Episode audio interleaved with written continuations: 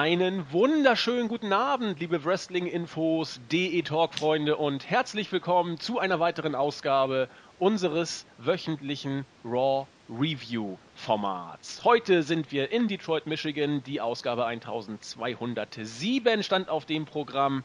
Der Roster-Split rückt immer näher. Man kann sogar sagen, dass auch die heutige Show vollkommen in diesem Zeichen stand, mit einem Endsegment, über das es sich lohnt, noch ein bisschen genauer oder intensiver drüber zu sprechen. Und das werden wir auch heute tun.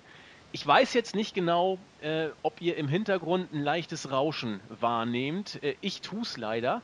Äh, wir hoffen, dass es in der Aufnahme nicht ganz so schlimm rüberkommt, aber wir sind der technischen Herausforderung heute noch nicht anders Herr geworden, macht aber nichts. Hintergrund, warum ihr das Rauschen hört, äh, den gibt es natürlich auch und er besteht darin, dass, wenn ihr mich hört, wisst ihr genau, Julian ist nicht dabei, sonst macht er ja die Moderation dann kann man glauben, entweder ist Jens oder Nexus dabei, aber sie sind beide heute auch nicht dabei. Wir sind zwar alle äh, freakige Nerds und haben auch sonst nichts im Griff, aber mit zunehmendem Alter äh, lässt sich dieses reale Leben immer weniger verleugnen. Die müssen alle arbeiten, bis auf Marvin, der hat andere Aktivitäten. Ich will hier nicht erwähnen, wofür er die Raw Review sausen lässt.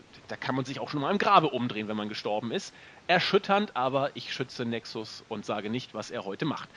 Äh, Shitstorm dann bitte im Board. Macht aber alles nichts, denn wir haben dafür heute eine Weltpremiere zu feiern. Ich weiß nicht, einige von euch kennen ihn noch aus dem Board äh, mit der äh, El Pfeffi Show. Äh, zuerst glaube ich nur Pfeffi Show.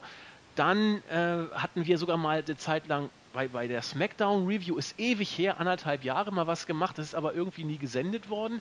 Heute ist er da, gibt seine Raw Review Premiere und ich sage herzlich willkommen, der Jan Pfeffi, der Jan.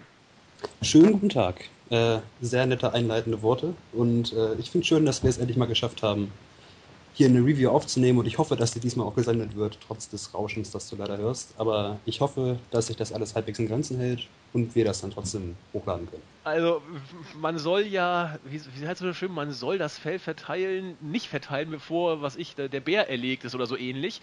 Du hast ja gesagt, die Review aufgenommen, wir sind gerade am Anfang und wer Skype kennt, der weiß, dass äh, gerne mal auch mittendrin irgendwas Abgefucktes davon kommt. Ich klopfe auf Holz und hoffe, dass wir es hinkriegen. Ja, ich wusste nicht genau, wie ich dich äh, anmoderieren soll. Irgendwer hat mal geschrieben und wenn ich dein WhatsApp-Foto angucke, ich kann mich des Eindrucks in der Tat auch nicht erwehren. Irgendjemand hat mal gesagt, äh, wie Bray Wyatt aus dem Gesicht geschnitten. Ja, das äh, kann man, das, hat, das war Claudio, also der Black Dragon, der hat mir das in Hannover mal in den Kopf geworfen, direkt als wir uns getroffen haben. Ähm, ich sehe das natürlich selber nicht so, also ich kann es natürlich nicht so erkennen, weil ich mich erkenne, aber ich, ähm, ja, ich leite das einfach mal, ich nehme es einfach mal so an und ich nehme es einfach als Kompliment an. Ich hoffe, es ist auch so gemeint. Ja, äh, negative Sachen kann ich ja gar nicht erzählen. Ich bin ja immer guter Dinge. Ähm, aber das ist mir tatsächlich auch aufgefallen. Als, das, als Claudio das sagte, dachte ich auch, Mensch, ja, so ein bisschen. Der Bart noch ein bisschen länger, die Haare ins Gesicht und dann muss noch ein bisschen zulegen, so körpergewichtmäßig. Dann äh, dann sind wir auf einem guten Weg, kannst du ihn mal dubeln. Nein. Ich arbeite dann. Du, da, ja, das, äh, was war deine Kolumne? Schnaps, Bier und Wrestling? Oder wie, wie hieß die neue? Ähm, Wrestling, Schnaps und gute Nachtgeschichten. Das ist ja fast das Gleiche. Also mit, mit viel Schnaps und Wrestling und das kontinuierlich jeden Tag, dann äh, kann man auch bei, den, bei der richtigen Ernährung noch mit Chips locker auf Bray Wyatt-Niveau kommen nach ein paar Monaten. Wir werden das verfolgen. Ja, ich bleib dran. Heute wollen wir äh, uns trotzdem mal mit, mit Raw äh, beschäftigen. Eine, mh, mm, ja, wie soll ich sagen, ich sag ein Wort, das alles und nichts bedeutet, interessante Ausgabe. Ich, ich fand, sie hatte einige interessante Aspekte, einige typische WWE. Äh, ja, man, man mag mit der äh, flachen Hand ins Gesicht oder mit dem Kopf auf den Tisch teilweise schlagen. Und manches war einfach auch nur langweilig. Insgesamt, doch, ich sag das Wort auch, wenn man es nicht so oft mehr sagen soll, solide Show, oder? Mm, ja, also ich kann es ja schon im Voraus mal sagen, ich habe der Show im Board äh, sechs Punkte gegeben. Also etwas besserer Durchschnitt und ja, es war, es war okay, finde ich. Genau, das, das bringt es eigentlich auf den Punkt. Also es war jetzt kein Totalausfall, aber zu Euphoriestürmen hat es mich dann auch nicht auf ganzer Linie hingerissen. Aber am besten gehen wir der Show doch äh, bei, indem wir Segment für Segment wie immer durchgehen und das machen wir jetzt einfach auch mal. Die Show begann ganz merkwürdig, nicht mit einer 80-minütigen Promo von irgendeinem derjenigen, der, was ich, Authority oder Pseudo-Authority oder John Cena oder Roman Reigns oder wer auch immer, sondern tatsächlich, es ging mit einem Match los. Und es war äh, das Match, eine Battle Royale, um den Number One Contender für die Intercontinental Championship zu ermitteln. Und da war tatsächlich wirklich alles bei, was nicht Rang und Namen hat. Ich muss die Karte einfach mal kurz vortragen. Wir hatten Apollo Crews, Dolph Ziggler, Baron Corbin, Alberto Del Rio, herzlichen Glückwunsch nach Mexiko, Baba Ray Dudley, Devon, Connor, Victor, Jay Uso, Jimmy Uso, Goldust, R-Truth, Bo Dallas, Curtis Axel, Jack Swagger, Aiden English, Simon Gotch und Darren Young mit Bob Backland. Also eigentlich hätte man hier auch den Number One Contender für die Tag Team Titel ermitteln können zum Teil. Da waren ja mehr Tag Teams als, als Singles Wrestler drin. Aber wie dem auch sei, es wurde eine recht flotte, wie ich finde, Battle Royale geboten, die mit 13 Minuten wie ich finde, auch genau die richtige Länge hatte. Äh, Battle Royals, wir wissen darüber Bescheid, äh, sind zum einen für die Worker recht gefährlich. Keiner mag sie so richtig äh, und richtig Technik und Spannung ist auch immer recht selten drin, bis man zu den letzten vier, fünf Leuten kommt. Ähnlich war es auch hier. Gegen Ende, die letzten vier waren, ich weiß es gar nicht mehr, Dolph Ziggler, ähm, Darren Young, ähm, Baron Corbin Baron, und Apollo Crews. Und Apollo Crews, genau. Ich glaube, Corbin hat Sigler rausgeschmissen. Dann haben sich äh, Cruz und Corbin behagt und sich selbst gegenseitig eliminiert, was dazu führte, dass ein eigentlich relativ angeschlagener und in den Seilen hängender Darren Young sein Glück gar nicht fassen konnte äh, und damit der neue Number One Contender ist. Es gab große Feierei mit Bob Backlund, der mal seine Manneskraft bewies und Darren Young erstmal auf den Arm hochgehoben hat. Äh, ja, ich, ich lasse dich erstmal zu Wort kommen. Äh, wie hast du es denn gesehen? Also ich habe ähm, Raw diese Woche so halb live gesehen. Also die erste Stunde habe ich mir äh, live angeguckt und ich war ziemlich überrascht, dass man mit einem Match angefangen hat. Also ich glaube, die Show fing ja im Prinzip unmittelbar damit an, dass man gesehen hat, dass Apollo Crews rauskam und dass dann schon einige Leute im Ring standen. Also dass die Battle Royale ähm, das erste Match war und das ohne Promo vorher, fand ich halt ziemlich erfrischend. Also man musste sich halt erstmal nicht 20 Minuten irgendeinen McMahon anhören, sondern konnte sich gleich alles angucken. Du hast schon recht, die Leute, die da im Match standen, sind ja Undercard oder Tag Teams, also nichts besonders herausragendes. Der oder beides. ja, oder beides, was das äh, geht ja oft miteinander einher. Der einzige, der mir ein bisschen leid tat, war Alberto Del Rio, weil, also ich bin nicht der allergrößte Fan von Alberto Del Rio, aber ich glaube, wenn man sich anguckt, was für ein was für einen Stellenwert der eigentlich haben sollte, dann ist es schon ziemlich panne, dass er dann mit Leuten wie Connor, Victor, Art Fruth und Bo Dallas im Ring stand. Ähm, das Finish fand ich irgendwie, also ich fand es lustig. Ich weiß nicht, ob, ob, das eigentlich bei einem Match immer das, äh, das Ziel sein sollte, ein lustiges Finish zu haben. Aber als sich dann Baron Corbin und äh, Apollo Crews gegenseitig eliminierten und die Kamera zu Darren Young äh, wechselte und er da ganz ungläubig hochguckte, und sich gefreut hat. Das fand ich ähm, eigentlich ganz witzig. Und ich bin auch der Meinung, dass er mit Darren Young irgendwie schon, ja, was heißt den richtigen Sieger? Also, es hat sich ausgezahlt, diese ganzen Vignetten vorher mal zu zeigen. Also, die Shining Stars haben ja auch äh, tausende Videos in den Shows gehabt, die zu gar nichts geführt haben. Die treten ja nicht mehr bei Raw auf. Und bei Darren Young ist es jetzt so, das hat man lang genug gemacht mit, äh, mit Bob Backlund und deshalb freue ich mich, dass es wenigstens irgendwie ein Ziel hatte. Also, dass man damit jetzt irgendwas anfängt. Ja, geht mir ähnlich. Ich habe heute auch äh, Wrestling Observer nochmal gehört. Dave Meltzer und äh, vor allem Brian Alvarez fanden das Finish völlig daneben. Äh, dahingehend, wenn man Darren Young jetzt so aufgebaut hat, dann kann man ihn doch nicht so darstellen, dass er quasi äh, wie ein Depp diese Battle Royale gewinnt, ohne dass er sozusagen den letzten Gegner übers oberste Seil wirft. Ich fand es aber gar nicht so tragisch. Ich finde, äh, das passt irgendwie so ein Stück weit zu, zu der ganzen Geschichte. Die geht natürlich in Richtung Comedy-Schiene. Die wird relativ sicher auch in der Undercard enden für Darren Young. Aber äh, dass er diese Battle Royale gewonnen hat, finde ich richtig gut, weil ich auch zu denen gehöre, ähnlich wie du, die diese Geschichte Darren Young und Bob Backlund einfach ziemlich amüsant finden. Äh, das haben die wirklich ganz gut gemacht und auch Darren Young jetzt auf diese Art so ein bisschen geekig in Anführungszeichen gewinnen zu lassen, finde ich jetzt nicht wirklich schlimm. Natürlich, es wär, hätte mehr Sinn gemacht, wenn er die beiden, die sich kappeln, dann beide noch einfach so übers oberste Seil rauswirft. Aber äh, so, weil es so herrlich dusselig ist, habe ich damit irgendwie gar kein Problem. Kann aber auch jeden verstehen, der das daneben findet. Also. Ja, absolut. Aber ich fand es, wie gesagt, ich fand es auch gar nicht schlecht. Also es war, es war amüsant. Sagen wir es einfach mal so. Genau. Und, ähm, ein Problem habe ich damit auch nicht. Und wir haben bei der WWE schon andere Sachen erlebt, die amüsant sein sollten und dann das absolute Gegenteil davon waren. Insofern äh, sind wir beide uns hier offensichtlich einig, dass äh, hätte schlimmer ausgehen können. Und ich finde, es gibt auch schlimmere Arten, eine Show wie Raw off zu kicken, gewissermaßen, wie du schon sagtest.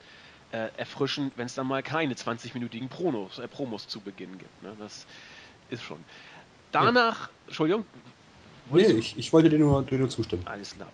Das gefällt mir. Immer, immer mir zustimmen, so macht man sich hier äh, beliebt und Dann sind wir eine halbe Stunde durch. qualifiziert sich für weitere äh, Ausgaben. Nee, es gibt noch zwei, drei Sachen, wo ich glaube ich noch intensiv drüber sprechen möchte. Und da, ich glaube, das da, machen. da kann man, glaube ich, schon eine Stunde verwetten. Nee, danach kam aber erstmal, äh, wie soll ich sagen, eine Ankündigung oder was auch immer Phase. Zuerst wurde natürlich erwähnt, dass heute Vince McMahon ja wieder in die Shows zurück kehren wird und auch deutlich machen wird, wer wie, wo, was mit Raw und SmackDown, was auch immer. Äh, Brock Lesnar äh, ist der Beste, äh, hat deutlich gemacht, dass er bei UFC ja, äh, hat seinen Kampf ja gewonnen. Die WWE hat vorher kaum über das UFC-Event, UFC 200 äh, gesprochen. Jetzt, nachdem Lesnar gewonnen hat, kann man es gar nicht oft genug betonen dass, äh, dass er gewonnen hat. Es wirkt für mich tatsächlich, ich habe es befürchtet und es kommt auch ein bisschen so rüber, ja, ja, Lesnar äh, kann in der UFC, wann immer er will, antreten und gewinnt auch immer. Aber bei der WWE ist das doch schon ein anderer Schnack. Wollen wir mal gucken, ob er auch hier gegen Randy Orton beim SummerSlam äh, anstinken kann. Ja, ich weiß nicht. Ich weiß nicht. Hast du es gesehen, UFC? Ich habe es noch nicht gesehen. Ähm, ich habe es nur stellenweise gesehen. Den, den Fight von Brock Lesnar habe ich mir angeguckt. Fand den auch gar nicht so schlecht. Ähm, das Einzige, was mich hier ein bisschen stört, also ich weiß nicht, ob das jetzt schon an der Stelle war, ob es später war. Ähm, das habe ich im Wrestling aber sogar Radio nochmal gehört. Ähm, es wurde gesagt, dass Brock Lesnar der beste Fighter oder Kampfsportler aller Zeiten ist. Ja, und der größte Comebacker auch. Ja, und damit hat man ihn dann mal, weiß ich nicht. Also man kann schon sagen, dass er zu den Top, weiß ich nicht, der UFC gehört, aktuell, wenn man will, aber ihn als besten aller Zeiten darzustellen, finde ich dann doch ein bisschen mutig. Ja, äh, gerade wenn man so sich an Rumble in the Jungle erinnert und solche Geschichten, das waren mhm. äh, doch andere Comebacks und äh, ja, das ist typische WWE. Äh, ja, es, es ist wie es ist, hätte ich jetzt beinahe gesagt. Angekündigt wurde auch, und da möchte ich dann nochmal drüber sprechen, wenn es wirklich soweit ist, das Compound Match New Day mhm. gegen die Wyatt Family. Hier an dieser Stelle äh, lieber noch nicht, äh, noch nicht viel dazu. Das wurde zu einem früheren Zeitpunkt in der Woche aufgenommen. Interessant, interessant. Und das äh, es konnten Kamerateams dabei sein, die das auch aufgenommen haben. Äh, wir sind gespannt und ich werde auch da mich nicht äh, zurückhalten können, zu sagen, warum, obwohl das eigentlich ganz gut gemacht war, der letzte Dreck war. Aber dazu kommen wir dann, wenn es soweit ist. Ähm, ja. Genau. Shane und Stephanie im Backstage-Bereich. Klar, man spekuliert, was will denn Vince heute machen? Wer kriegt wie, wo, was? Alles in Ordnung. Rollins kommt auch dazu und sagt, naja, vielleicht will Vince ja auch über mich sprechen. Ich habe da sowieso ein paar tolle Ideen.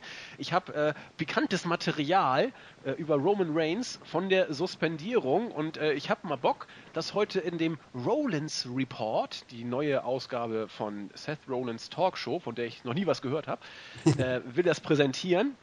Steph sagt, gute Idee. Shane sagt, naja, wenn du meinst, dann übernimmst du dafür auch die ganze Verantwortung. Und naja, dann kam eben die Ankündigung auf das Segment. Ich glaube, können wir auch dann drauf eingehen, wenn es soweit ist. Also es wurde viel jetzt erstmal gehypt auf das, was kommt. Wie gesagt, Brock mhm. Lesnar haben wir schon angesprochen. Äh, dass er gegen Randy Orton antritt, haben wir auch schon angesprochen. Ist ja auch nichts Neues.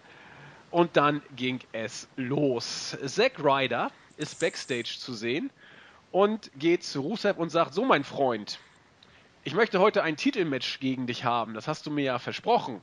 Äh, Attacke, wie siehst, wie, was sagst du dazu? Bevor Rusev irgendwas sagen kann, äh, wird er, wird er, Quatsch, wird ähm, Zack Ryder hinterrücks von Seamus attackiert. Das ist Seamus Lieblingsmasche. Erst hat er Apollo Crews von hinten angegriffen, jetzt greift er Zack Ryder an, äh, macht ihn fertig und sagt, pass mal auf, also ein Match gegen äh, gegen, äh, gegen den US-Champion gibt es erstmal nicht. Du hast jetzt gegen mich erstmal ein Match.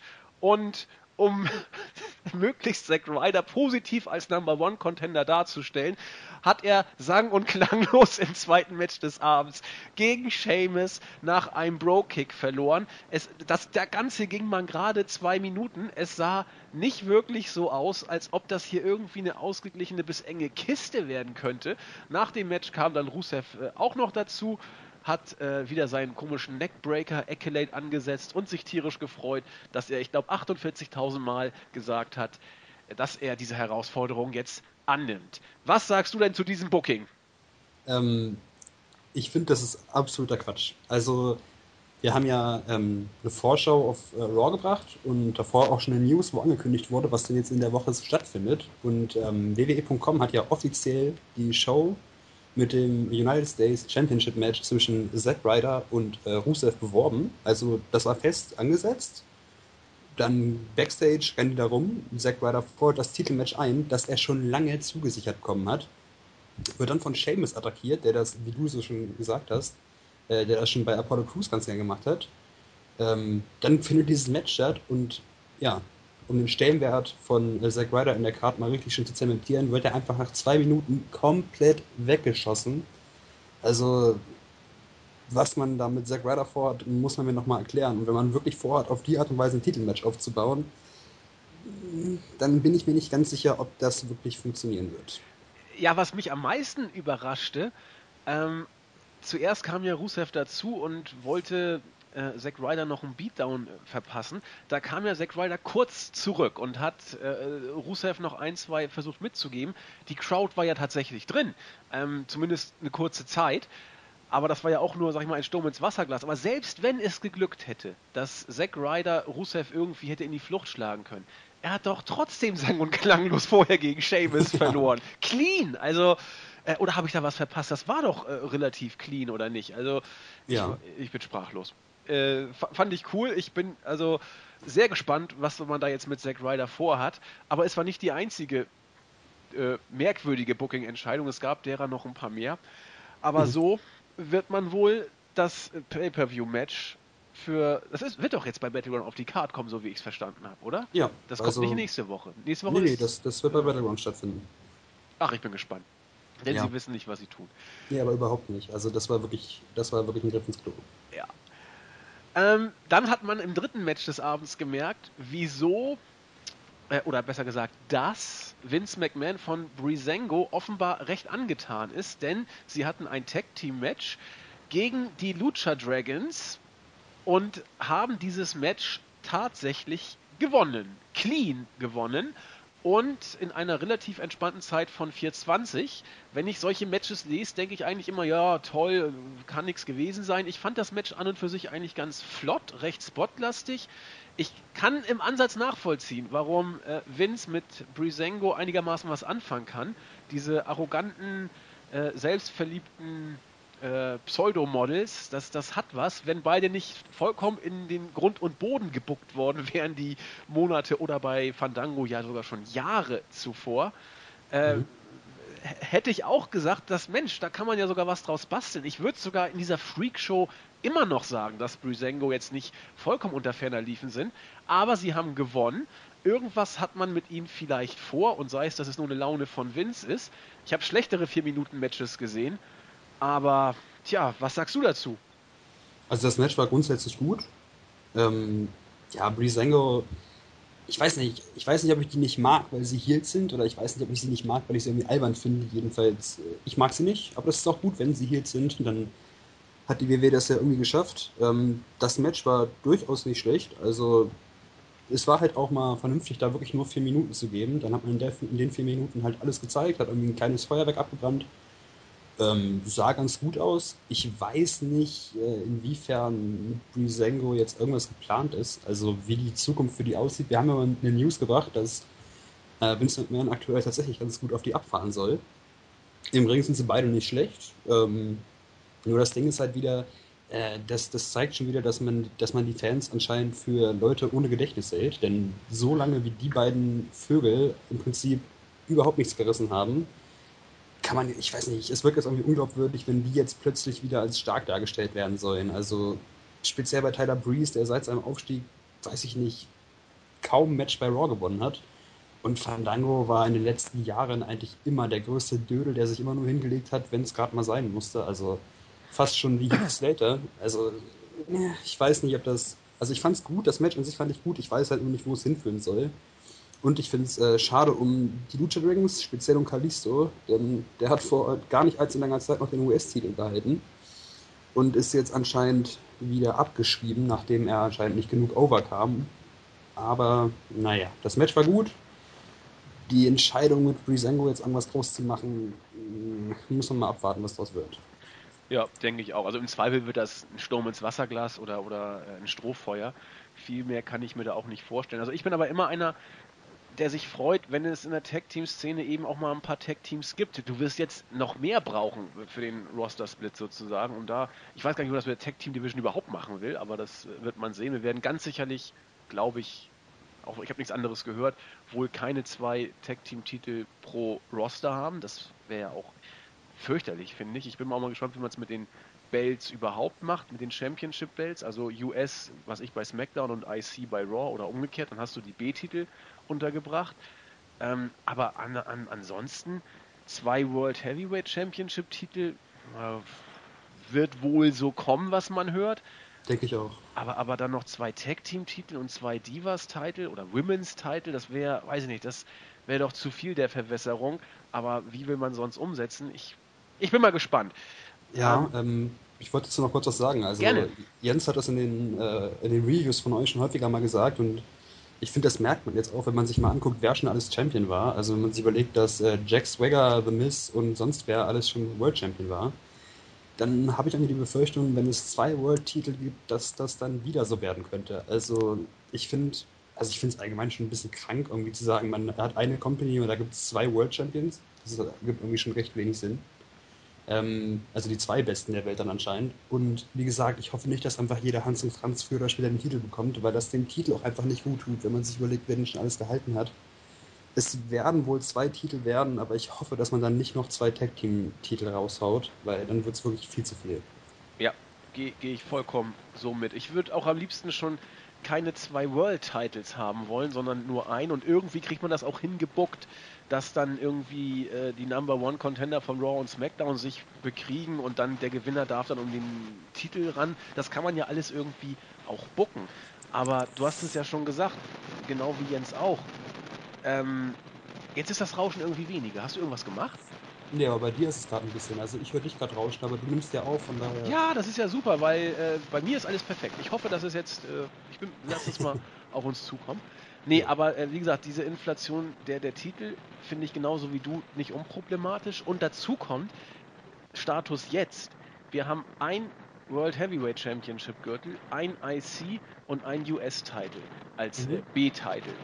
Und du kriegst es nicht mal hin, für die beiden B-Titel vernünftige Storylines zu schreiben. Und äh, dann noch ein Gürtel, klar, du hast dann zwei Brands, aber ich, du kannst, man, keiner kann mir erzählen, dass auf einmal die Writer dann äh, den Stein der, der, der Booking-Weisen gefunden haben und auf einmal dann jetzt hier to tolle Stories schreiben. sehe ich. Ja, vor, vor, allen Dingen, weil der Roster-Split, also viele Leute sehen das ja irgendwie als Allheilmittel an und dass dann alles besser wird, nur weil der Roster-Split kommt. Ähm, ja, es ist halt schön, dass man vielleicht ein bisschen, weiß ich nicht, dem Einzelnen dann vielleicht mehr Chancen gibt, weil er bei SmackDown ist und dann hat er da vielleicht mehr Chancen, sich zu zeigen, aber davon wird jetzt auch nicht plötzlich alles umschlagen und dann wird nicht plötzlich Vince McMahon oder das Writing-Team anfangen, besonders geile Stories für beide Shows zu schreiben. Also nee. es, ist, es ist halt kein Allheilmittel. Wir müssen das echt auf uns zukommen lassen. Und unabhängig davon, selbst wenn es so wäre, dass jetzt auf einmal die tollsten Storylines bei Raw und bei SmackDown geschrieben werden, Trotzdem wird man sich mit dem Roster-Split auf sich vielleicht ins eigene Fleisch schneiden, weil es schlicht zu viel ist. Und ja. äh, das, das wird auch keiner gucken. Ich habe es ich hab's wie oft, ich weiß nicht, wie oft ich es gesagt habe. Und wenn ich falsch liege, bin ich auch gerne bereit, das dann irgendwann zuzugeben. Aber man ist, glaube ich, an einem Punkt der Übersättigung. Man muss sich gesund schrumpfen, glaube ich einfach. So, was ich Lucha Underground eine Stunde pro Woche, NXT eine Stunde pro Woche, lass Raw zwei Stunden sein, äh, SmackDown die einzige B-Show, dann geht das ja noch. Aber zwei A-Shows sozusagen mit Superstars und, und, und Main Event plus Pay-Per-View, am besten jetzt täglich Pay-Per-Views, also ist ein bisschen übertrieben, aber alle zwei Wochen droht man es ja an. Also, Freunde der Sonne, da ist also, irgendwann. Wenn man, wenn man ähm, Main Event und Superstars mal auslässt, dann muss man demnächst, wenn man alles sehen will, ähm, im Prinzip zehn Stunden alle zwei Wochen Wrestling gucken. Also sonst sind sieben, nee, sechs Stunden, wenn man NXT, SmackDown Raw guckt und wenn man die Pay-Per-Views noch dazu sehen will, dann sind es neun bis zehn Stunden und das alle zwei Wochen. Und ich weiß nicht, wer das, ähm, ja, wer darauf Lust hat. Ich gehöre leider nicht dazu. Nee. Ich, ich auch nicht, ganz ehrlich. Und irgendwann kommt dann auch der Punkt, bei uns im Team sieht man es ja auch, dann guckt man Richtung Fernost, dann guckt man Richtung Mexiko. Ja. Und dann äh, sagt man, das ist Wrestling zwei Stunden oder so pro Woche, das kriege ich schon noch gerade hin. Wenn ich eine Folge auf äh, verpasse oder sowas, dann lohnt es auch mal die nachzugucken, weil da die Storyline auch weitergeschrieben wird. Also da muss man aufpassen. Aber das haben wir ja nun schon öfter gesagt und auf uns wird auch keiner hören. Also machen wir einfach mal weiter. Es kam als nächstes ein Segment. Äh, ich muss gestehen, ich fand es ganz große Klasse. Oder was heißt ja. große Klasse? Ich fand es einfach, ich fand es gut. So. Und jeder, der Scheiße fand, kann ich auch irgendwo wieder nachvollziehen, wie so oft das eben im Wrestling auch ist. Ähm, Seth Rollins hat gesagt, der Rollins Report wird starten und er hat exklusive Bilder aus einem Interview mit Roman Reigns. Mann, war das schlecht. Rollins äh, in bester Talkshow-Manier äh, saß da in seinem Sessel und sagte, Roman, du bist doch eigentlich ziemlicher Abschaum. Ähm, du bist, was war das, not, äh, not the good guy, not the bad guy, just the suspended guy oder genau, so. Ich musste, ja. ich musste so lachen.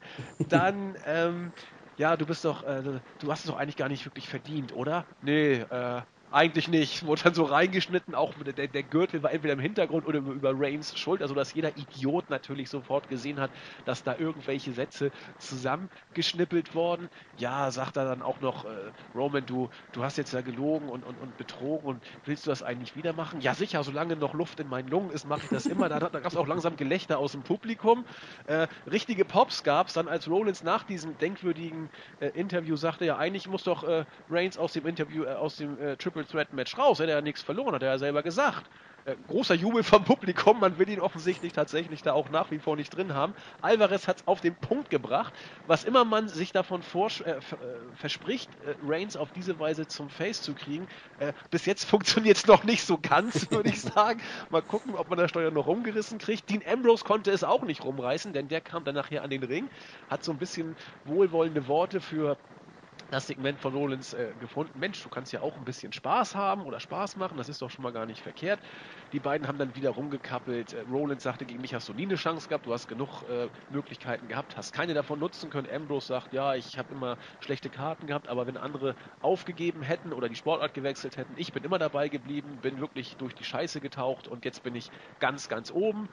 Äh, und es ist eigentlich vollkommen wurscht, ob wir jetzt äh, erst bei Battleground, theoretisch äh, ist Detroit genauso gut. Lass uns doch einfach jetzt doch hier eins gegen eins kämpfen. Jubel im Publikum. Roland sagt, na, gute Idee, aber nee, nee, nee. Nicht heute, nicht heute, nur zu meinen Bedingungen. Und deswegen fiel das Match flach. Und es wird jetzt stattfinden. Das lässt aufhören. Nächsten Montag bei Raw vor Battleground. Mhm. Ja. Also, ja ich fand das äh, Segment, also von vorne, mal von vorne angefangen. Also ich fand diesen Rollins Report, fand ich unglaublich geil. Also, wie du es auch schon gesagt hast, ich kapiere voll, wenn Leute sagen, dass es ihnen überhaupt nicht gefallen hat, aber ich fand, das war so scheiße, dass es echt schon wieder richtig Spaß gemacht hat, sich das anzugucken. Also auch ähm, wie Rollins da in die, mit einer ganzen Ernsthaftigkeit in diesem Sessel saß und diese absolut negativen Fragen gestellt hat. Auch die Mimik dabei, herrlich. Ja, genau. Und Reigns mir einfach gegenüber saß und meinte, ja, eigentlich bin ich gar nicht so toll und äh, eigentlich bin ich schon ein ziemlicher Vollidiot und weiß ich nicht, das war einfach hammermäßig rübergebracht. Also, ja klar, jeder hat gesehen, dass das ähm, zusammengeschnitten war und ich bedauere jeden, der es nicht, äh, nicht erkannt hat, aber das fand ich auf jeden Fall erstmal richtig, richtig amüsant. Ähm, ja, dass ähm, die Leute positiv reagieren, wenn Rollins sagt, dass äh, Reigns nicht in das Match gehört, kann ich, finde ich absolut nachvollziehbar. Also seit äh, Seth Rollins zurückgekehrt ist, kapiere ich allgemein überhaupt nicht, wie man irgendwie mit ihm so als, als Heel irgendwie arbeiten kann. Also er kriegt eine, eine Dokumentation auf dem WWE Network, wo er im Prinzip dargestellt wird als ein absolut sympathischer Kerl, der unbedingt wieder zurück in den Ring will, weil das einfach sein, ja, seine Leidenschaft ist. Ich fand, da kam er schon unglaublich sympathisch rüber.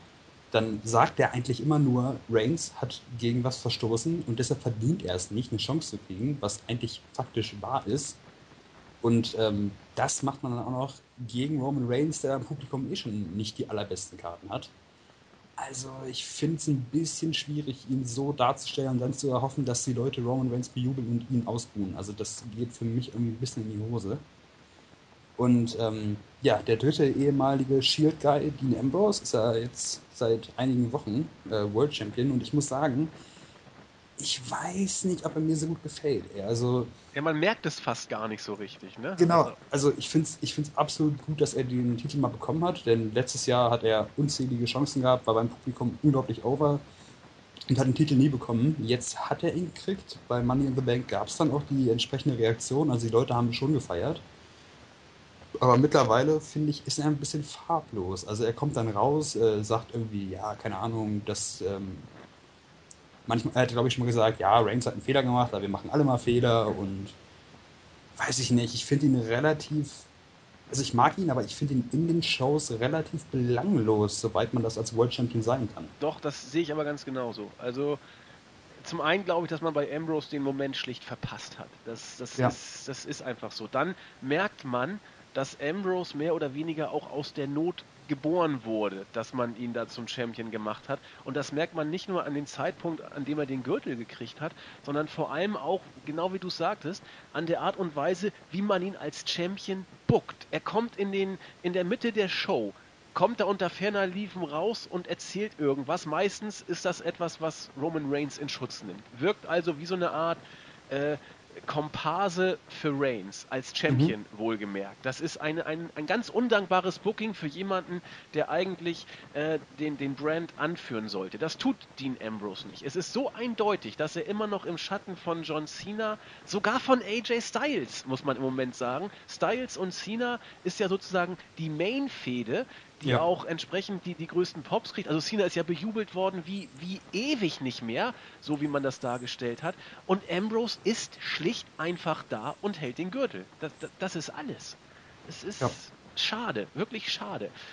Ähm, aber der, und auch warum man Rollins als, als Heel wieder zurückgebracht hat, obwohl alles dafür gesprochen hat, ihn als Face zu bringen, dass das ganze Elend äh, heißt Vince McMahon, der nach wie vor an Reigns festhalten möchte. Es hätte sich sowas von angeboten, Reigns zu turnen und ja. Rollins als sein Gegenspieler zu stellen. Also quasi die, die gleiche Fehde, nur mit umgedrehten Vorzeichen. Und es hätte funktioniert. Reigns wäre ausgebuht worden, äh, weil ihn eh keiner mag, sozusagen. Und äh, Rollins wären die Herzen zugeflogen und du hättest eine 1A-Fehde, die du locker wenn du sie richtig bookst, als, als äh, Main Event von Raw und als Pay-Per-View-Headliner booken kannst. Ja. Aber ein älterer Herr möchte es gerne anders. ja, ich finde es auch schade, dass Vince McMahon immer noch so daran festhält, dass Roman Reigns jetzt so der Top-Guy ist. Also, ich habe persönlich nichts gegen Reigns. Ich finde, dass er sich eigentlich ganz gut verbessert hat. Ja. Und ähm, ich finde ihn gar nicht so kacke, wie viele ihn nun mal sehen. Ich glaube, dass es auch oftmals eine Protestreaktion ist. Also, ich finde ihn auch nicht gut. Ich finde auch, also was heißt, ich finde ihn nicht gut. Ich finde nicht, dass er äh, das Face der Company sein sollte. Ähm, aber ich habe jetzt nichts gegen den Typen. Das Einzige, was mich halt stört, warum muss man denn so zwanghaft daran festhalten, ihn als, ähm, als Babyface in den Shows zu haben? Ich meine, du kannst ihm doch auch den Titel geben, dann merkst du, die Leute sind gegen ihn. Dann nutzt das doch aus. Er spielt dir doch alles in die Karten. Dann turn ihn doch hier, dann hast ihn spätestens, dann hasst ihn jeder. Also auch die Kinder, sag ich mal. Und ähm, dann ist doch alles Dann hast du die ganze Halle äh, als äh, gegen ihn. Das ist als Ziel natürlich perfekt. Und Seth Rollins wurde bei seiner Rückkehr so gefeiert, als er, ähm, ich weiß gar nicht, wann war denn das? Beim Pay-Per-View vor Money in the Bank. Ich weiß nicht mehr, wie der hieß. War bei äh, Extreme, Extreme Rules? Extreme Rules. Ja, stimmt, du hast recht. Ja. Da wurde er so frenetisch bejubelt, ähm, bei der Raw-Ausgabe danach auch, und man hat es einfach nicht ausgenutzt. Also ich finde, man hat das ein bisschen verschwendet. Gehe ich, gehe ich genau, gehe ich genau mit. So, dann machen wir weiter. Ja, das Compound-Match wurde nochmal kurz angekündigt. Äh, und dann, ja, wie soll ich sagen, wurde es professionell, äh, gut, ohne zu überragen. Mich nimmt die Fehde nach wie vor leider tatsächlich nicht mit, weil sie mir zu professionell, aber auch ein bisschen mit zu wenig Herz runtergebuckt ist falsch, aber sie ist einfach da, sie ist gut gemacht, aber mich reißt sie eben nicht vom Hocker. Die Fehde Kevin Owens und Sami Zayn. Ähm, es wurde deutlich gemacht, dass die beiden sich ja letzte Woche bei SmackDown in die Haare bekommen haben. Owens als Gastkommentator äh, war ja damals dabei. Äh, jetzt soll Owens ein Match gegen Cesaro haben, aber er sagt, nee, ist nicht gut. Hier unsicheres Arbeitsumfeld, weil diesmal soll Sami Zayn am Kommentatorenpult sitzen. Das findet Stephanie eigentlich absolut nachvollziehbar und sagt, so, Zayn bitte Backstage. Der kann das nicht verstehen, aber na gut, es ist wie es ist. Und natürlich bekommen die beiden sich dann äh, noch trotzdem noch mal kurz in die Haare. Wie dem auch sei. Damit wurde schon mal das nächste Match gegen Cesaro ein bisschen angehypt. Bevor mhm. es aber soweit war, oder willst du zum Segment was sagen? Nee. Okay. Bevor es aber soweit war, kam äh, ja, die Wurzel allen Übels, will ich sie mal nennen, äh, tatsächlich in die Halle in einer großen Limousine. Großartig, alle Welt wusste, was äh, er denn hier zu sagen hat. Nur äh, Rene Young offensichtlich nicht, denn sie fragte, hallo, was machen Sie denn heute hier? Ja, geil, Rene Young, das ist eine sehr gute Frage, aber äh, kein Problem. Äh, ich werde heute mal sagen, wer bei Raw und SmackDown künftig das Sagen hat. Das weiß übrigens noch gar keiner. Vielleicht ändere ich meine Meinung auch. Mal gucken. Das mache ich ja immer so, wie es mir gefällt. Ja, das war ein Vince McMahon, wie er leibt und lebt. Und ich finde es immer gut, wenn man Backstage Policy auch mal vor die Kamera bringt, denn genauso wird Raw ja auch gebuckt, wie wir alle wissen. Das ist ja nichts Neues. Absolut richtig. Äh, dann folgte das vierte Match des Abends. Wir haben es eben schon so ein bisschen angeteased. Kevin Owens gegen Cesaro. Also wrestlerisch ein absolutes Match zum mit der Zunge schnalzen. Sie haben auch aus den zwölfeinhalb Minuten wieder richtig was rausgeholt, insbesondere Cesaro. Gerade Dave Meltzer war sowas von beeindruckt, wie äh, dieser Mann mit seiner Größe und Masse äh, gerade seine, seine äh, European äh, Uppercuts, auch Reverse Springboard-mäßig mit einem Timing äh, an, an den Mann bringt. Das ist äh, allererste Güte. Und das hat er dieses Mal auch in der Tat wieder gezeigt. Schade eben für Cesaro, dass er derzeit einmal mehr und wir haben es leider alle unterbewusst doch auch gewusst, äh, nicht mehr als Midcard ist. Äh, zwar ein Edel-Midcarder, aber eben nur das. Deswegen hat er das Match auch äh, verloren nach einem Neckbreaker, ziemlich überraschend, aber äh, so war's. Und ja, danach hat natürlich nochmal Kevin Owens deutlich gemacht, äh, eine typische Owens-Promo. Äh, alle sagen oder alle reden darüber, wer denn jetzt der Beste ist. er macht es nicht, macht aber nichts, denn er ist trotzdem der Beste, egal was er macht am, am Pult oder im Ring oder wo auch immer. Und wie sich dann natürlich gehört, auch das ist mittlerweile absehbar, kommt Sami Zayn auf der Crowd und es gibt eine Prügelei. Äh, Cesaro war auch dabei, hat den Cesaro-Swing gegen Owens rausgeholt. Das ist absolut ordentlich gemacht, gibt es nichts zu meckern. Gutes Match, gute Darstellung. Ich weiß auch gar nicht warum, aber was fehlt mir denn? Ähm, also mir fehlt bei der Fehde bevor ich jetzt aufs Match irgendwie äh, zum Match ja. was sage, bei mir fehlt bei der Feder irgendwie, weiß ich nicht, was da fehlt, aber es, ist, es wirkt so, als würde man das alles so lauwarm halten. Also Kevin Owens gegen Sami Zayn läuft jetzt, ähm, also angedeutet damals beim Rumble, glaube ich. Ähm, und kurz vor Mania fing es dann an, dass die Feder halt eingeleitet wurde. Das ist mittlerweile auch schon drei, vier Monate her. Und seitdem treffen die immer wieder irgendwie aufeinander, Backstage oder Ringside oder auch in Matches und und und.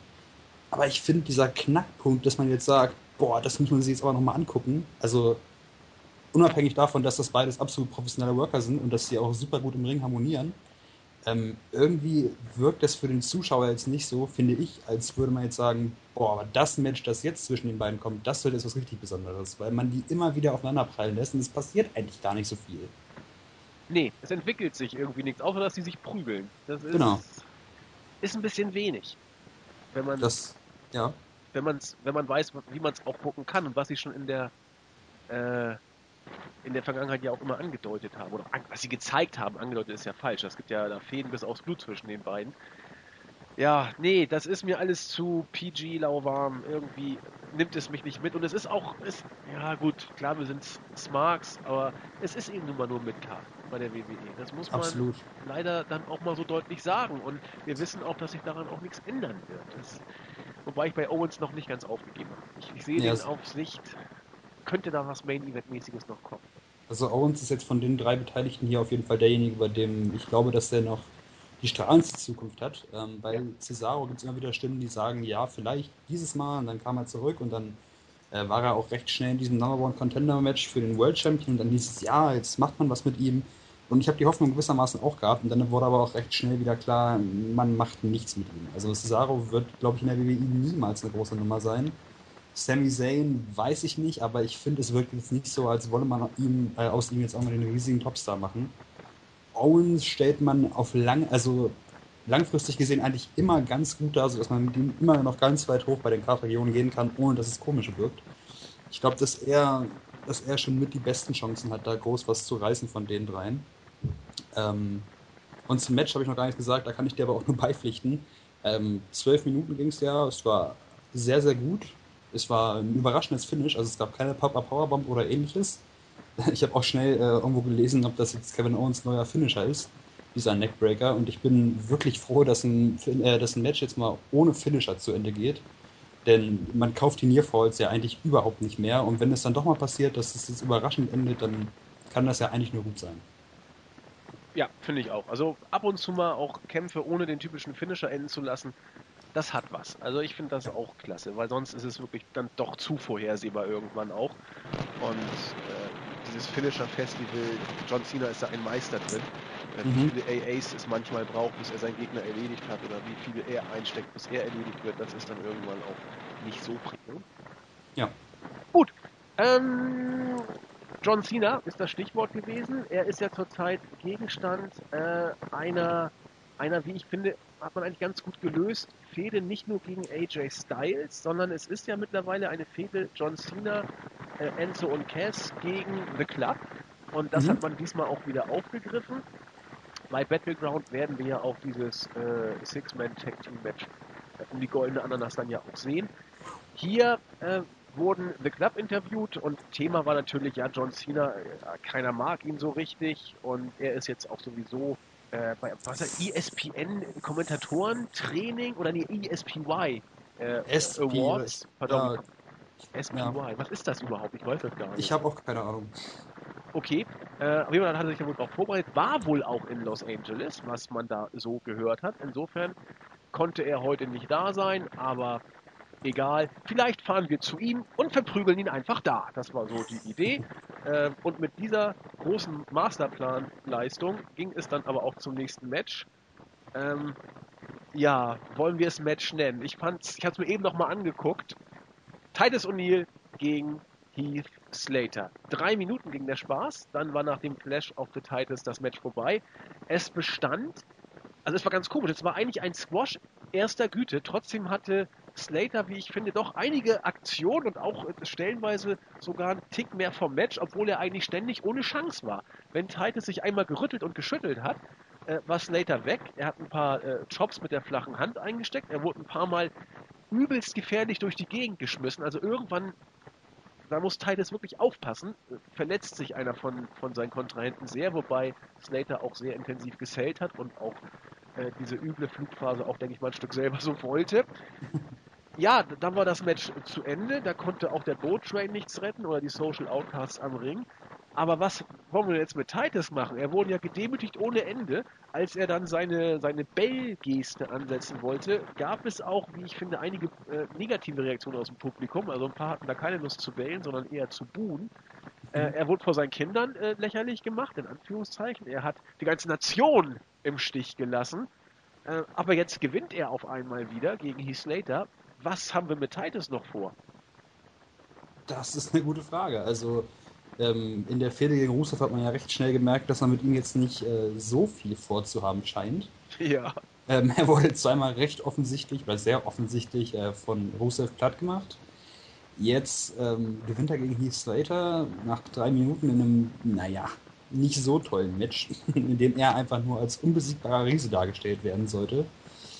Ich weiß nicht, also vielleicht versucht man, also man will sich vielleicht einfach offen halten, dass er nochmal wohin kommen könnte, so ganz doof gesagt. Also möglicherweise wird er nochmal Übergangsgegner für einen IC oder US-Champion und deshalb versucht man jetzt ihn nicht komplett, äh, ja, weiß ich nicht, nur verlieren zu lassen, aber ich sehe in Titus O'Neill jetzt nicht besonders viel. Ich halte ihn für nicht besonders ungefährlich im Ring, weil ich weiß nicht, also er hat ja auch, er hat ja eigentlich kaum Moves. Also er wirft ja einfach Leute. Also genau. er packt jemanden und schmeißt ihn durch die Gegend. Ähm, ich weiß nicht, ob man damit jetzt auch, ob man darauf jetzt so viel aufbauen kann. Und ähm, ich weiß nicht, was man mit ihm vorhat, aber anscheinend hat man ihn noch nicht ganz aufgegeben. Ich sehe da überhaupt nichts drin. Nee, ich auch nicht. Also ich habe es auch teilweise für möglich gehalten, dass Vince ihn gegen Rusev so dermaßen erbärmlich darstellt, um ihm nochmal äh, einen Denkzettel zu geben, hier mich toucht keiner an, sozusagen. Das war ja auch der Grund für die Suspendierung damals. Ja. Äh, weiß ich nicht, aber in Vince Welt macht sowas immer Sinn. Ähm, aber ihn dann jetzt quasi noch in den Shows zu halten, passt nicht so richtig, es sei denn, man ist noch nicht fertig mit der Bestrafung und will ihm noch irgendwas anderes mitgeben. Aber dann hätte man ihn auch gegen Slater verlieren lassen können. Also, oh, das wäre es gewesen. Ich bin mal gespannt, was, was mit Titus O'Neill passiert. Ein, ein überragend guter Worker äh, ist er bekanntlich nicht. Das ist ja auch jetzt nicht, nicht schlimm oder kein Geheimnis. Ähm, aber man muss eben bei ihm teilweise auch schon fast aufpassen, äh, dass er nicht da irgendwelche Verletzungen äh, hervorruft. Aber wir werden das beobachten. Ja, bevor wir jetzt gleich zu meinem Lowlight oder Highlight oder was auch immer kommen, äh, wurde erstmal Sascha Banks kurz interviewt, die eigentlich damit äh, nochmal deutlich machte, ja, heute geht es gegen Dana Brooke und ich habe mich eigentlich letzten Tage nur damit beschäftigt, wie ich sie denn am besten mit dem Banks-Statement besiegen kann. Ja, da gibt es wohl offensichtlich mehrere Varianten, wie man ihn ansetzen kann. Sie hat sie gedanklich alle durchgespielt und ja, das hat sie mental sehr beansprucht. Äh, ja, Miss TV bei SmackDown, das ist toll. Darren Young, jetzt der Number One Contender mit Bob Backlund, wird zu Gast sein. Man darf gespannt sein. Und dann ging es los. Das Compound Match. Warum auch immer. Die New Day Leute kamen mit einem Auto, wurden dann Opfer eines Mordanschlags, als ein anderes Auto sie offensichtlich überfahren wollte. Das fing schon mal gut an. Es war stockdunkel, dann gingen irgendwelche Lichter an von anderen parkenden Autos. Die Wyatts kamen und es gab ein ja, Geprügel, hätte ich beinahe gesagt. Irgendwie hat sich Xavier Woods dann versucht, hinter einen Baum zu stecken. Bray Wyatt wollte ihn mit der Axt umbringen. Das ist eine so, da, da, kommt Freude auf. Er hat nicht nur ausgeholt, er hat sogar zugeschlagen, hat aber nur die Rinde des Baums getroffen. Äh, war wohl dann doch vielleicht kein Mordanschlag, aber äh, so, ich meine, juristisch, die Schwelle zum Jetzt geht's los, vielleicht schon überschritten. Mordversuch, mag jemand prüfen, keine Ahnung. Ähm, ja, so ging es eigentlich hin und her. Dann wurde dann wurde irgendwann, ich glaube, Xavier oder Kofi, ich weiß es nicht mehr, ins Auto geschmissen. Bray Wyatt fand es dann geil, alle äh, Scheiben mit der Axt einzuschlagen. Dann mhm. wurde im, im, im, Match noch Schlamm-Wrestling teilweise durchgeführt. Äh, Braun Strowman fand oben ohne Wrestling nicht schlecht. Der Junge hat ja richtig Power. Meine Güte, der wabbelt ja wenig. Das ist ja wirklich kompakt und Masse. Äh, am Endeffekt haben sich dann die New Day wieder einigermaßen äh, formieren können, standen den Wyatts äh, 1 gegen, äh, 3 gegen 3 gegenüber. Äh, Wyatt fängt an zu lachen und äh, man sieht diverse Leute mit den Schafsmasken und New Day ziehen sich zurück. So, so viel zu dem, was wir gesehen haben. Wenn ich, nein, also für das, was es war, wäre es vor einer Woche eine Bombe gewesen. Bleibe ich dabei wenn es nicht bei TNA ein Match gegeben hätte zwischen Matt Hardy und Brother Nero, dass ich, äh, ich glaube, ich habe es mir dreimal angeguckt, weil ich so unglaublich trashig genial fand. Wenn es das nicht gegeben hätte, wäre das hier klasse gewesen. So ist das ein Abklatsch auf, auf ganz billigem Niveau, wo man eine Idee, wo TNA endlich mal was Cooles sich ausgedacht hat, was die beiden auch so überragend umgesetzt haben muss ich gestehen. Also äh, Matt und, und äh, Jeff. Jeff, Jeff Hardy. Da war ja ein krasser Spot dabei, so viel Unfug mit Raketen auf ein, auf ein Boot, Geschieße und, und Anzünden von irgendwelchen äh, äh Symbolen und, und, und Wasserwrestling und äh, Rollentausch und was es da nicht alles gab. Mhm. Dagegen wirkte das hier trotz natürlich professionellerer Inszenierung äh, wie nicht mehr als irgendein billiger Abklatsch, der auch so gar nichts richtig in die Storyline passte. Xavier Woods war ja da, er hat sich ein bisschen versteckt, aber das hätte Kofi genauso machen können. Es wirkt so, als ob man dieses irgendwie abkupfern und einfach mitnehmen wollte. Ja, also ich ähm, sehe das eigentlich ziemlich genau wie du. Also ich fand das ähm, Jeff und Matt Hardy Match bei TNA unglaublich geil. Ich habe mir das keine Ahnung wie oft angeguckt. Ich habe mich jedes Mal wieder totgelacht, als weiß ich nicht, als die Drohne da war und Matt Hardy projiziert hat und er nur Brother Nero gerufen hat, war es eigentlich um mich immer schon geschehen. Ähm, also, wenn man das Match von Raw, von den Wilds und New Day jetzt einfach als solches sieht, also nur ne, in diesem Kosmos WWE, war das wie gesagt nicht übel. Also, ja. ich, ich, also wenn man das TNA-Match nicht gesehen hätte, könnte man sagen, es war sehr einfallsreich. Aber es ist halt wirklich auf eine sehr, sehr offensichtliche Weise abgekupfert. Also, dass nicht mal eine, ich, ich glaube, TNA läuft mittwochs, wenn ich mich nicht irre, also fünf Tage später im Prinzip in die gleiche Kerbe zu schlagen und das dann zu zeigen, finde ich schon ein bisschen, ja, ein bisschen sehr offensichtlich. Also man kann ja mal eine Idee vielleicht übernehmen, aber das so offensichtlich zu klauen, ähm, ist schon ein bisschen dreist. Ähm, ja, das Match an sich, weiß ich nicht. Also es war halt, für das, was es war, war es ganz witzig. Brown Strowman ohne T-Shirt ist absolut krank anzugucken. Der Typ ist ja, weiß ich nicht, wie breit. Das ist ja wirklich verrückt, wie der Typ ohne T-Shirt aussieht. Ja, Hammer.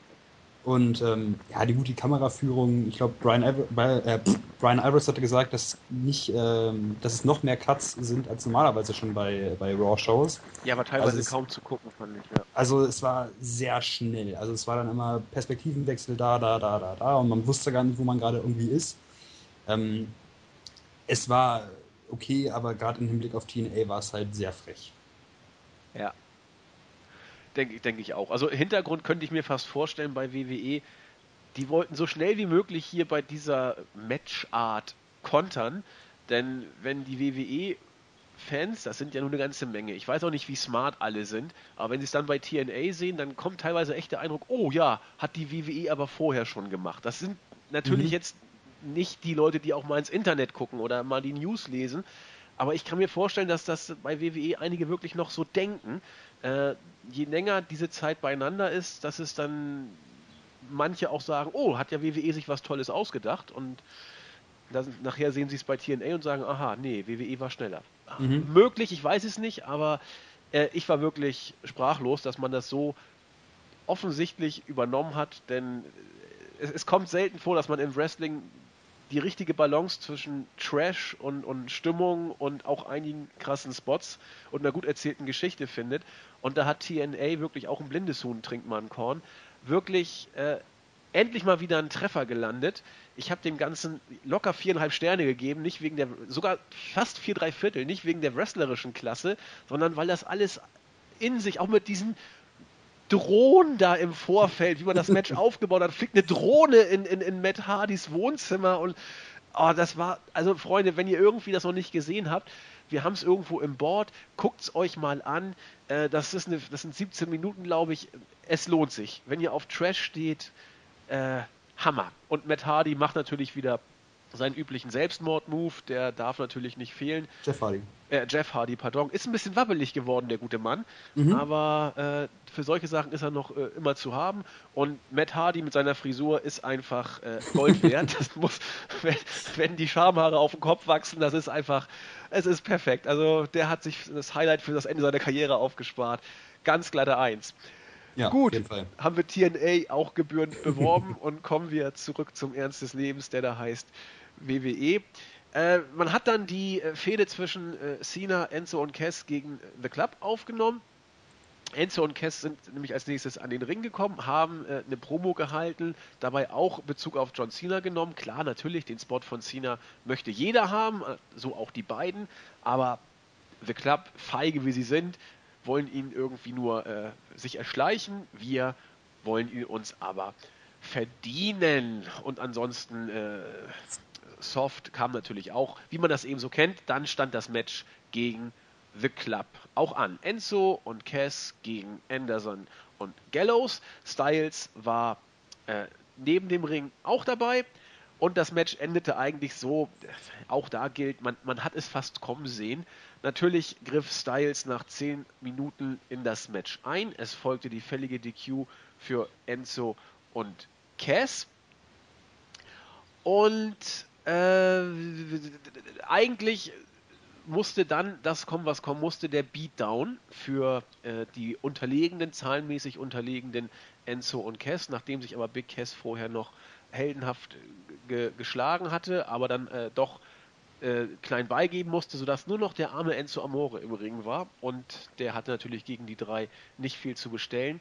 Aber bevor es losging, kam die Musik von John Cena und ich weiß nicht, wann ich das letzte Mal so einen unglaublichen Jubel für Cena gesehen hatte. Das war ja unglaublich. Cena-Chance ohne Ende. Denn man hat auch gesehen, wie der Junge sich richtig gefreut hat darüber. Das war, das kennt er ja so mittlerweile gar nicht mehr.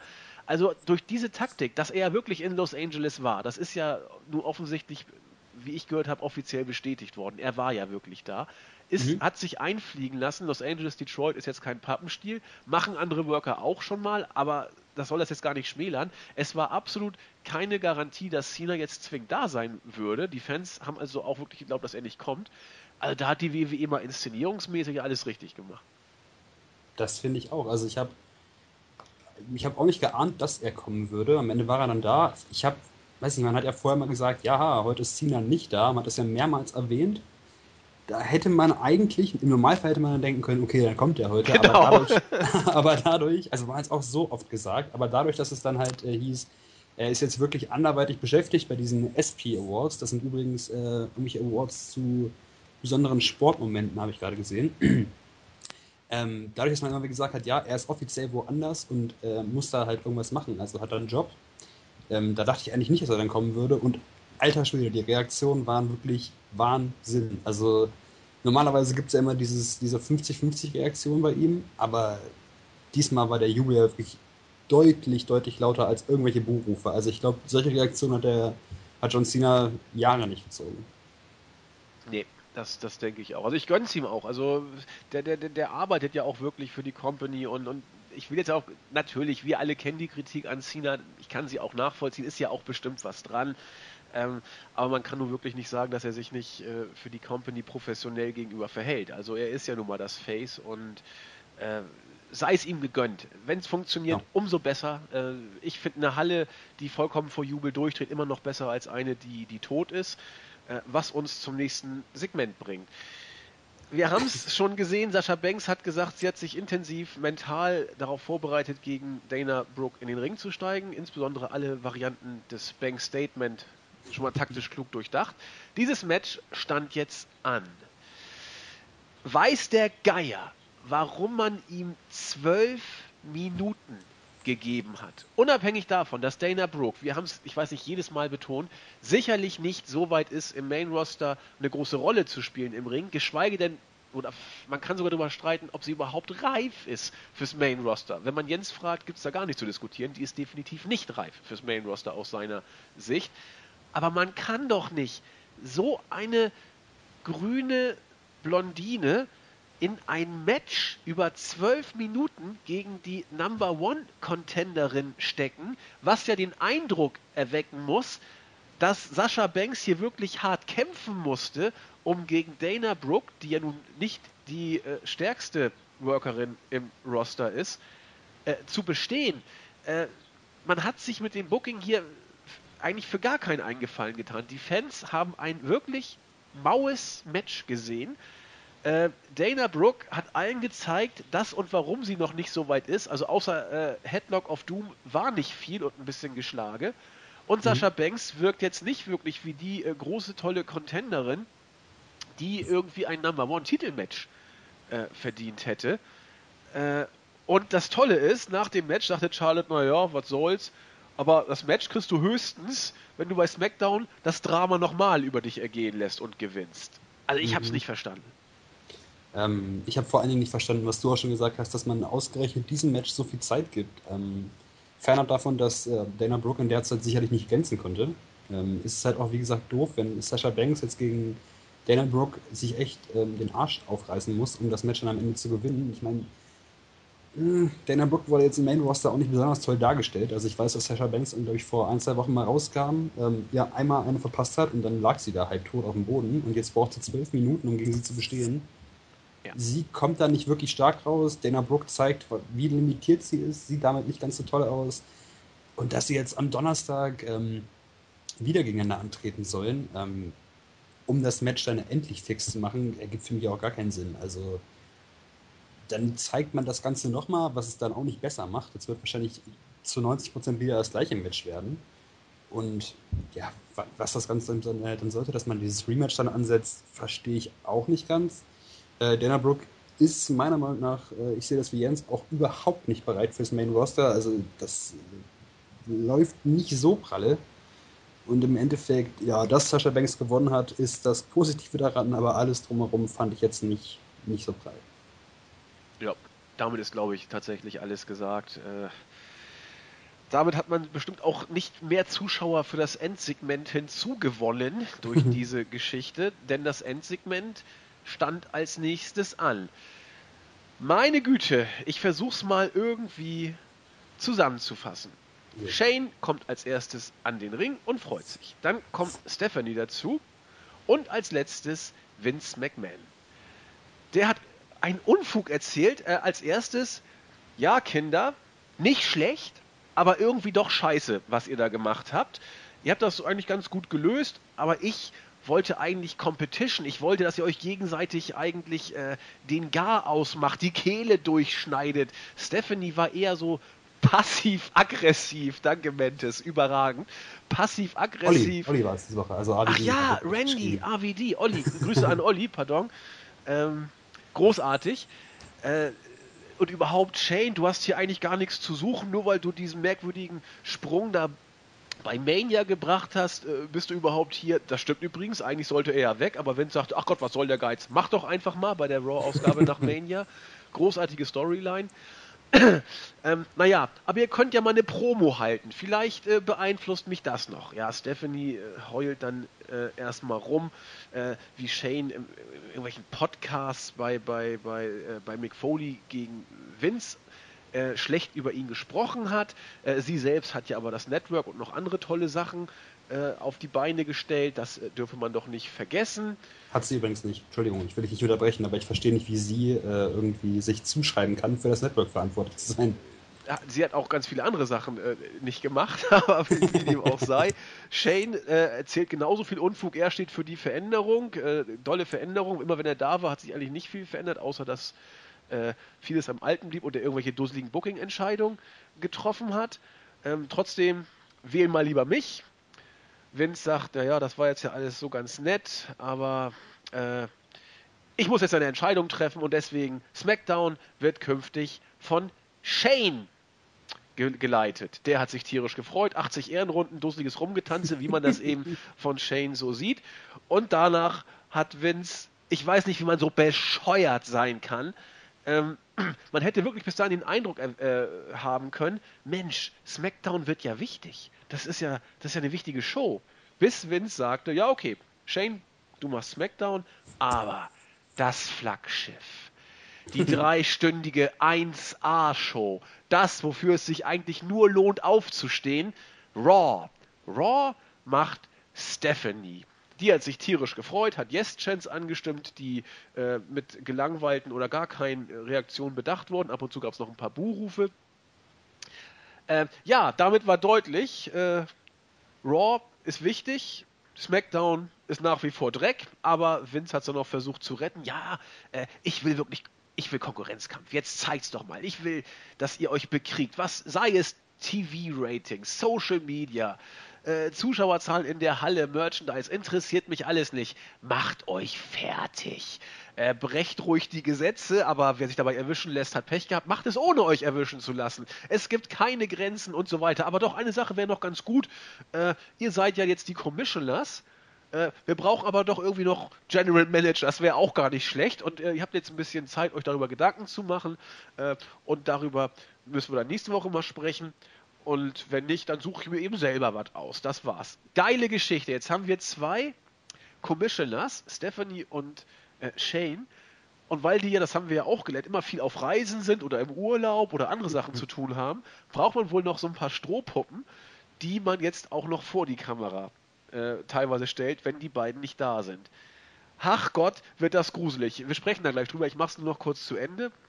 Äh, nachdem Vince dann weg war, haben sich äh, Shane und Stephanie noch so ein bisschen bekappelt. Äh, von wegen, ja, Game On oder so ähnlich, sagte Shane. Danach Stephanie, nein, nein, es gibt nur einen The Game, den habe ich geheiratet. Dann hat sie Shane noch eine Ohrfeige gegeben. Der äh, hat sie daraufhin dann am Ende geküsst. Stephanie geht von dann, packt sich fast noch auf die Fresse. Und damit war diese Show dann zu Ende. Shane hat sich bedankt und now let the games begin, sozusagen. Ja, Jan, hau rein. Also es war sehr viel. Du hast ja. gerade ordentlich Zeit gebraucht, um das Ganze zusammenzufassen, aber ich glaube, es geht auch nicht. Ähm, auf, also man kann es nicht einfacher zusammenfassen. Ähm, wo fangen wir denn mal an? Also grundsätzlich diese, diese Aussage, ja, von wegen, da muss jetzt richtig, die müssen sich an die Gurgel gehen und so, finde ich nicht schlecht. Dass Shane, Ste äh, dass Shane SmackDown bekommt, dass äh, Stephanie Raw bekommt, ich will jetzt nicht sagen, es war absehbar, aber man hätte sich das durchaus, äh, durchaus schon denken können. Finde ich aber auch grundsätzlich nicht schlecht. Ähm, dass man jetzt im Prinzip dann pro Show zwei Authority-Figuren hat, also einmal diese Commissioner, wo eigentlich keiner weiß, wofür die genau verantwortlich sind, ähm, und dann halt noch die GMs. Man muss sich halt überraschen lassen, was man daraus macht. Also, weiß ich nicht, dann zwei Authority-Figuren, wie gesagt, pro Show ist natürlich nicht wenig. Shane wird wohl irgendein Babyface äh, sich heraussuchen. Es gab ja angeblich schon Spekulationen, dass es wohl Daniel Bryan sein wird. Habe ich auch gehört. Fürchterlich. Ja, findest du? Ja, ich, ich bin da überhaupt nicht glücklich drüber. Gar nicht. Aha, wieso? Aber Daniel Bryan ist der Grund, warum ich mit WWE damals wieder angefangen habe. Ich habe den gesehen und fand den irgendwie toll. Damals war er noch Heel. Äh, mhm. ähm, so.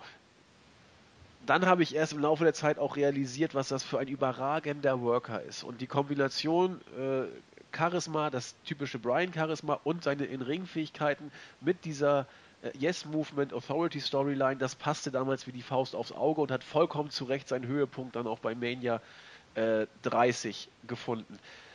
Brian ist für mich derjenige oder einer, wo das Charisma dann am besten ist, wenn er aus dieser Underdog-Rolle äh, wrestlerisch bestehen kann. Brian ist kein überragend guter Mic-Worker. Brian mhm. ist für mich nicht die Figur, die so eine Show mit, mit, mit äh, Charisma dahingehend leiten kann, dass, dass die Fans sich freuen, ihn zu sehen. Sie freuen sich, ihn zu sehen, weil Brian einfach klasse ist. Aber sie werden sich, glaube ich, nicht freuen, ihn zu sehen, wenn er jedes Mal auf einem Gebiet äh, auftaucht, äh, das nicht seins ist. Brian ist nicht die geborene Rampensau, was das Micwork und, und diese Shows angeht. Vielleicht muss es als GM nicht sein. Ich glaube aber doch, dass es sein muss. Deswegen wären für mich Leute wie äh, vielleicht ein The Miss beispielsweise, der natürlich nicht in Frage kommt, weil er ja noch im Ring steht. Von mir aus auch Corporate Kane, der, der für mich Backstage großartig ist in seinen Segmenten. Ja. Aber ich glaube, Brian wäre da nicht auf dem Posten, für den er gemacht ist. Ist so mein, mein Gefühl. Mm, ja, also jetzt, wo du es gerade erklärt hast, kann ich das vollkommen verstehen. Also das, mm, das Ding ist halt, ich würde mich halt sehr freuen, wenn man, wenn man Brian wieder bei WWE irgendwie sieht. Die Frage ist halt, wo man ihn da einsetzen kann und das, diese GM-Rolle ist vielleicht eine, die halt mit jemandem bestückt werden muss, der halt Babyface ist, weil er halt für Shane McMahon dann arbeitet und dann kann man natürlich keinen Heel dahinstellen. Ähm, ob das am Ende so ein Erfolg wird, ist die Frage. Also was mich eher stört, ist eigentlich tatsächlich, dass Shane McMahon SmackDown übernimmt und ich weiß nicht, wie oft man ihn in den Shows bringt. Denn ich finde ihn sicherlich nicht, nicht scheiße oder so, aber ich finde ihn jetzt auch nicht besonders überragend. Also er kommt dann rein, tänzelt ein bisschen rum und sagt, Leute, heute Abend sind wir da und da und deshalb feiert ihn das Publikum und er zieht eigentlich nur Cheap Pops und ja. weiß ich nicht. Also ich halte von den McMahons ja, das heißt, ich halte nicht viel von denen. Stephanie ist in ihrer Rolle irgendwie gut, aber die Rolle spielt sie jetzt auch seit Jahren ununterbrochen und es gibt nie irgendwie, es gibt kein Ende dieser Storyline. Shane McMahon ist ähm, aufmüpfig, positiv und damit für mich ein bisschen nervig. Ähm, für, also für mich ist einfach die Hoffnung, dass die General Manager halt in den Shows halt irgendwie oftmals auftreten und diese Commissioner vielleicht nicht ganz so häufig, denn ich muss sagen, ich habe keinen Bock mehr Stephanie McMahon oder Shane McMahon jede Woche anzugucken. Und also ich habe mir den einen Tag Gedanken gemacht, ich glaube, das war gestern. Und wenn Stephanie jetzt Raw übernimmt, dann wird es noch einen Heel GM geben, vielleicht Triple H, weiß man ja nicht. Ähm, Roman Reigns wird das Aushängeschild der Show. Ich weiß nicht, ob es nicht, wenn ich mich entscheiden müsste für eine der beiden Shows, glaube ich, würde ich fast über SmackDown gucken. Aber Das, naja. wird, das wird vielen so gehen. Da bin ich mir relativ sicher, weil bei SmackDown wird wenigstens ein bisschen was passieren. SmackDown, also im Vergleich zu jetzt, wie SmackDown jetzt ist, SmackDown mhm. äh, ist kürzer als Raw. Es lässt sich also auch deutlich besser gucken. Und du hast bei SmackDown äh, Shane McMahon, den man zwar auch nicht so häufig sieht, aber wenn man ihn sieht, äh, ist er noch, finde ich, weil er ja auch sehr, sehr lange weg war, einfacher zu ertragen als Stephanie. Und ja. Roman Reigns ist nicht bei SmackDown. Das sind alle. Cena ist bei SmackDown. Also es Styles spricht auch. viel dafür. Also ich, ich weiß nicht, ich gucke mir auch diese Styles Cena-Fehde noch ein bisschen an, wenn man sie richtig macht. Äh, Reigns gegen äh, Rollins, weiß nicht. Klar, kann noch zünden, aber Reigns als Top-Babyface, wie du sagtest, äh, ist nicht so der Knaller. Und, und ich glaube, viele werden sich da vielleicht sogar eher SmackDown angucken. Das halte ich für nicht unwahrscheinlich, ja. Also das ist bei mir auf jeden Fall aktuell so der Gedanke. Also ich denke mal, ich werde nicht jede Woche beide Shows in voller Länge gucken und im Zweifelsfall wird das dann, naja, wenn sich ähm, das bewahrheitet, wer denn so wohin geht von den Workern, wird das bei mir tatsächlich wahrscheinlich häufiger mal SmackDown werden, als dass es Raw wird. Und ich wollte noch irgendwas zu diesem äh, Endsegment sagen. Ach so, ja, von wegen, ähm, Game On und es gibt nur ein Game und das habe ich geheiratet und ah, das war dann irgendwie, auch weil die Promo schon ein paar Minuten lief, irgendwie war dann bei mir, war es mir vorbei, da habe ich irgendwie fast auf Durchzug geschaltet und habe gehofft, dass es einfach nur vorbeigeht, weil es wirklich sehr, sehr lang war. Ja, das, das äh, unterschreibe ich so. Also, was als Fazit bleibt, die sogenannte große Revolution beginnt mit altem Wein aus neuen Schläuchen. Es sind immer noch die McMahons da, das ist einfach Fakt. Vince entscheidet, wer hier was bekommt. Also ist Vince immer noch der Chef des Ganzen. Auch äh, vor der Kamera. Also nicht nur Backstage, sondern auch vor der Kamera wird noch deutlich gemacht, es ist Vince, der die Entscheidung trifft. Dann hast du bei Raw und SmackDown wieder zwei McMahons. Shane, der zwar äh, face-mäßig rüberkommt, aber eben ein McMahon ist. Und Stephanie, die äh, derzeit wieder überhaupt nicht face-mäßig rüberkommt und auch McMahon ist. Also ist das alles, wie du schon sagtest, haben wir jahrelang so oder so ähnlich gehabt. Ähm, ich bin bei den GMs nochmal einen Tick weit gespannt, wem man uns da präsentieren wird. Brian halte ich, wie gesagt, für eine konkrete Option, der ich aber aus den genannten Gründen nicht ganz positiv gegenüberstehe, so, so toll ich Brian auch finde. Bei mhm. Raw bin ich mal gespannt, wer da der GM ist. Ich glaube nicht, dass es Hunter wird. Das wäre furchtbar. Das wäre dann wirklich komplett wieder die alte Schiene. Ja, und das kann ich mir auch nicht vorstellen, weil Hunter zurzeit andere Sachen auch zu tun hat. Ich glaube, er will sich da auch ein bisschen rausziehen. Sein Worker-Vertrag ist ja nochmal verlängert worden wieder. Also er wird bei den großen Ereignissen auch dann und wann wieder im Ring stehen. Mhm. Aber ob er äh, sich quasi die GM-Rolle nochmal äh, geben wird, weiß ich nicht. Dass es nicht gut ist, hast du gerade auch gesagt. Und warum es nicht gut ist. Lassen wir uns mal überraschen. Der Draft ist nicht mehr lange weg. Da wird bald was gehen. Und ja, wir werden es erleben. Mit der Ausgabe sind wir auf jeden Fall durch. Ja, das haben wir, haben wir geschafft. Fazit haben wir ja auch schon gesagt. Und jetzt wirst du die, zum ersten Mal die Chance haben, bei der Raw Review Grüße an den Mann oder an die Frau zu bringen. Jawohl. Ähm, ja, ich muss natürlich meinen, meinen Ruf verteidigen und grüße zuallererst äh, Max, den Mantis. äh, ich bin ein großer Fan von ihm und ich hoffe, er hört das. Was geht da bei euch eigentlich? Also ihr macht ja gar, gar nicht mehr den Versuch, da was zu verheimlichen. naja, also wir, ich, ich, weiß gar nicht, woraus es entstanden ist. Auf jeden Fall haben wir irgendwann angefangen, uns gegenseitig äh, sehr, zu, sehr zu verehren. Und das, Och, schön. da, da gehen wir auch ganz offen mit um. Ähm, das muss man auch. Das ja, das, das sollte man machen. Also wir, wir verstecken uns nicht. Und ähm, dann grüße ich einmal noch die Crestfallen, die in letzter Zeit ganz lustige Boardspiele irgendwie aus dem Hut zaubert und die startet. Und zu guter Letzt grüße ich, auch wenn sie es wahrscheinlich niemals hören werden, ähm, meine Schwester und meinen Schwager in Spee, die äh, übermorgen heiraten werden. Und äh, ja, schöne Grüße. Wir wünschen alles Gute. Du kannst ihnen ja den Link schicken und dann. Als Hochzeitsgeschenk. Ja, genau. Kannst du ja sagen, wo, wo die Stelle ist, wo du sie grüßt. Das hören Tausende von Leuten und dann äh, sind sie berühmt. Kommt zwar nicht ins Fernsehen, aber ins Internet. Das ist doch auch schon was. Immerhin. Ich, ich grüße äh, voller Liebe den Old Dirty Rocker.